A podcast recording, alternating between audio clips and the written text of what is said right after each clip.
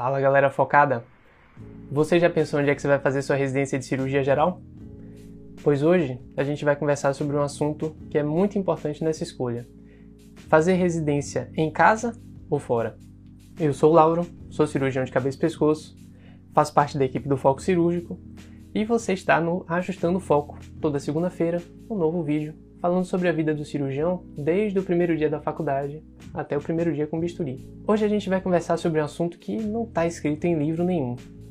E um assunto que nem todo mundo fica conversando muito a respeito, pois tem um mundo de coisa para a gente pensar na hora de decidir onde que a gente vai fazer nossa residência de cirurgia. Primeiro, será que eu vou conseguir sobreviver ao R1 naquela instituição ali? Qual que é a melhor instituição para eu fazer minha residência? Qual que é a instituição mais famosa na especialidade que eu quero fazer minha, minha sub, né? Onde que eu vou operar mais?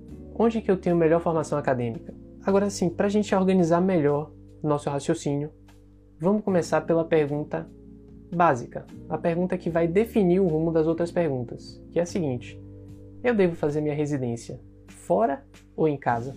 Primeiro, para a gente aprofundar mais no tema, vamos partir do princípio que você é um um residente decente e de que você não vai mandrakear na sua residência. Né? Para começo de conversa, em qualquer lugar que você faça sua residência, duas coisas vão acontecer. Um, você vai começar a criar raízes naquele lugar, e dessas raízes que você cria, você vai começar a ter oportunidade de trabalho. Imagina você no seu primeiro dia de residência. Você chega lá no hospital, tem um monte de gente ali que você não conhece, provavelmente aqueles seus colegas R1s que estão ali também não conhecem muita gente, e aí você vai nesse primeiro momento fazer uma forte amizade ali com esse grupo de R1s, né, os seus colegas que estão entrando. Com o passar do tempo, você vai expandir esse ciclo de amizades. Você vai começar a fazer amizades com seu R+, vai começar a fazer amizade com seus chefes, vai começar a fazer amizade com o pessoal da equipe multidisciplinar, né, com enfermeiro, com nutricionista, fisioterapeuta, e aquele ali vai ser um, vai formar uma grande rede ali de trabalho, né? um grande network ali para vocês. A primeira coisa que vai acontecer quando você estiver já na residência é que esse grupo, né, essa rede de trabalho, as pessoas vão começar a te oferecer plantão. Isso é muito bom, né? É muito provável que na sua, na sua residência de cirurgia você precise dar um ou outro plantão para se manter. Né? O mais comum é que isso aconteça. É muito difícil a gente passar a residência inteira sem dar um plantão sequer. E mais para frente, no futuro, né? essa mesma rede que você criou, algumas pessoas vão começar a te encaminhar paciente, vão começar a tirar dúvida sobre a especialidade que você está querendo fazer, o que você fez. E quando você terminar de vez a sua especialização, é muito provável que algum chefe seu, né, alguma pessoa que você conheceu ao longo da sua formação, te chame para trabalhar. É muito mais provável que um chefe de equipe chame uma pessoa conhecida para trabalhar do que uma pessoa desconhecida, mesmo que a formação dessa outra pessoa desconhecida tenha sido melhor. Vamos chamar esse fenômeno aí de familiaridade na cirurgia. É mais fácil, né, você entrar numa equipe quando todo mundo sabe como você opera, quando todo mundo sabe quais condutas que você toma.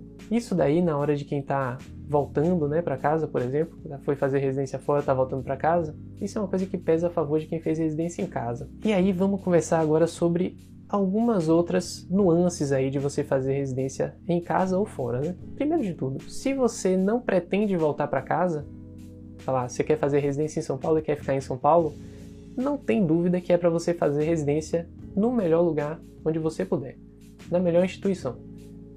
Você vai criar raízes lá e aconteça o que acontecer, você no futuro vai estar tá trabalhando ali naquele lugar, você vai estar tá inserido lá.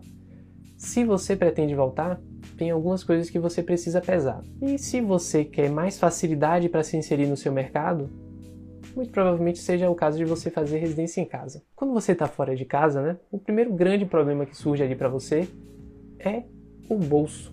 É o maior sofrimento que a pessoa tem quando chega para fazer a residência. É fato que você, quando está fora de casa, vai ter que se virar para pagar suas contas, especialmente o aluguel. Eu, quando estava em São Paulo, assim, 80% da minha bolsa de residência ia só para pagar aluguel. E aí tinha os outros 20% que eu tinha que administrar ali com a conta de luz, com a comida, o barzinho que eu saía, a gasolina, enfim. Uma vida mesmo lá em São Paulo que era estourada de, de cara, né? E aí o que me ajudou, o que me segurou nessa época no, no R1 especialmente, foi o pé de meia que eu tinha feito no ano que eu passei trabalhando no Exército. Eu trabalhava no Exército e dava alguns plantões por fora, plantão de UTI especialmente.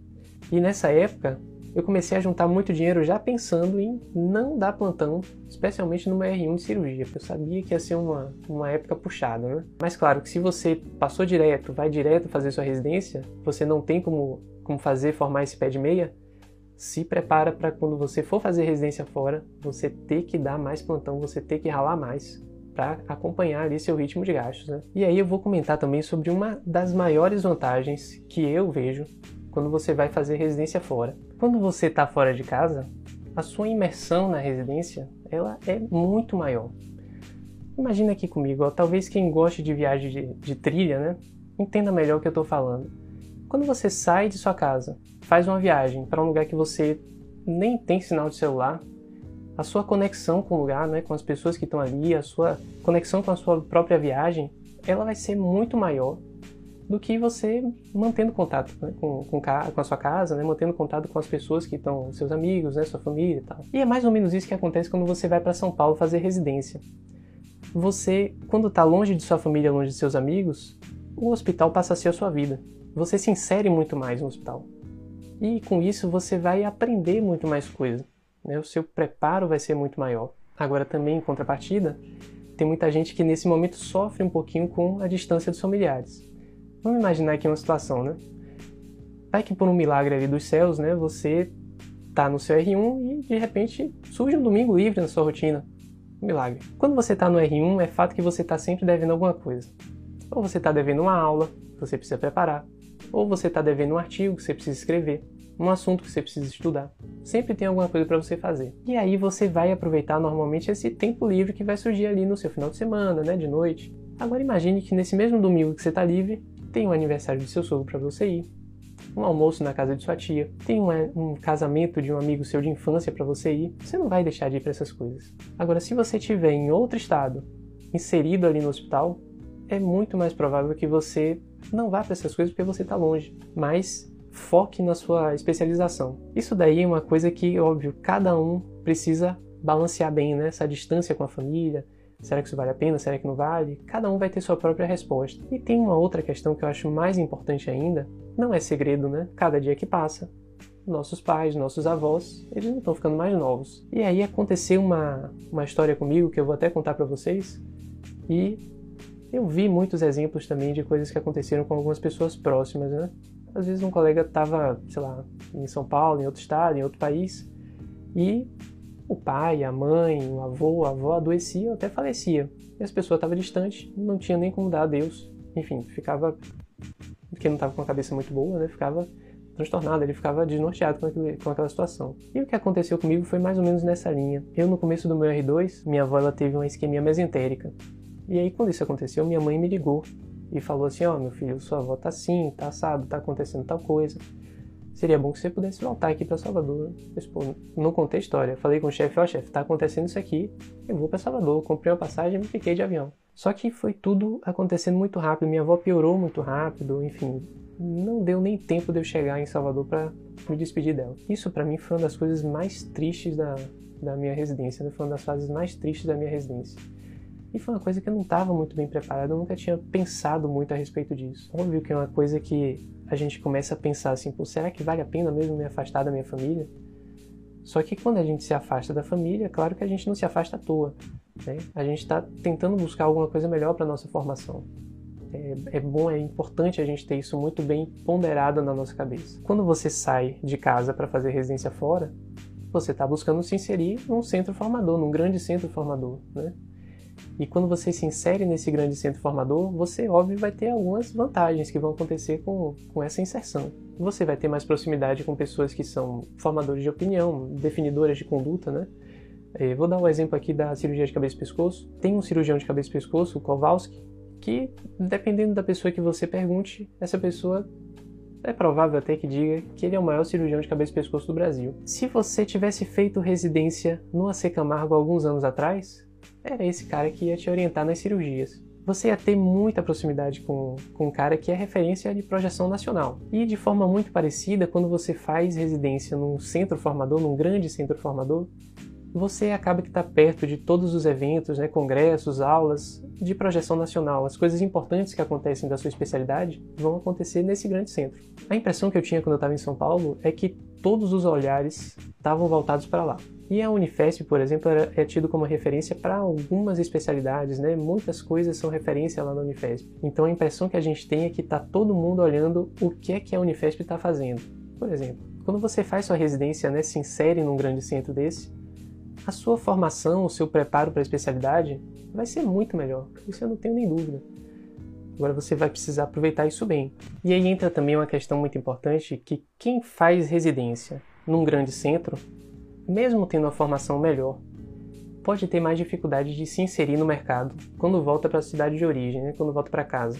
Lembra daquela história que eu comentei sobre a questão da familiaridade cirúrgica? Né? A tendência que as pessoas têm, especialmente os chefes, de chamar para trabalhar aquele residente ou ex-residente que ele sabe exatamente o que, é que o cara faz. Como é que ele opera, como é que ele atua, quais condutas ele toma. Nessa hora, quem está voltando para casa está em desvantagem em relação a quem fez a residência em casa. Como é que você vai fazer para amenizar isso daí? Nessa hora, você vai ter que se valer dos seus contatos de network da época do internato, da sua faculdade. Quando você está no internato, normalmente você faz contato com algum chefe, né? Você faz amizade com seus colegas e é isso que vai te salvar na hora de você voltar. É isso que vai te garantir uma inserção na hora de você voltar. Como eu fiz o meu R3 e meu R4, né? Minha especialização em cabeça e pescoço.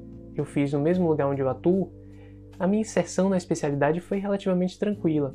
Basicamente o que eu fiz foi identificar ali entre os chefes do, do Aristides Maltese, aquele que eu me identificava mais, né? me identificava mais com a forma de operar, com as condutas. Colei nesse chefe e comecei a trabalhar para a equipe dele, né? auxiliava em cirurgia e tal, e conforme as coisas foram evoluindo, os espaços foram surgindo.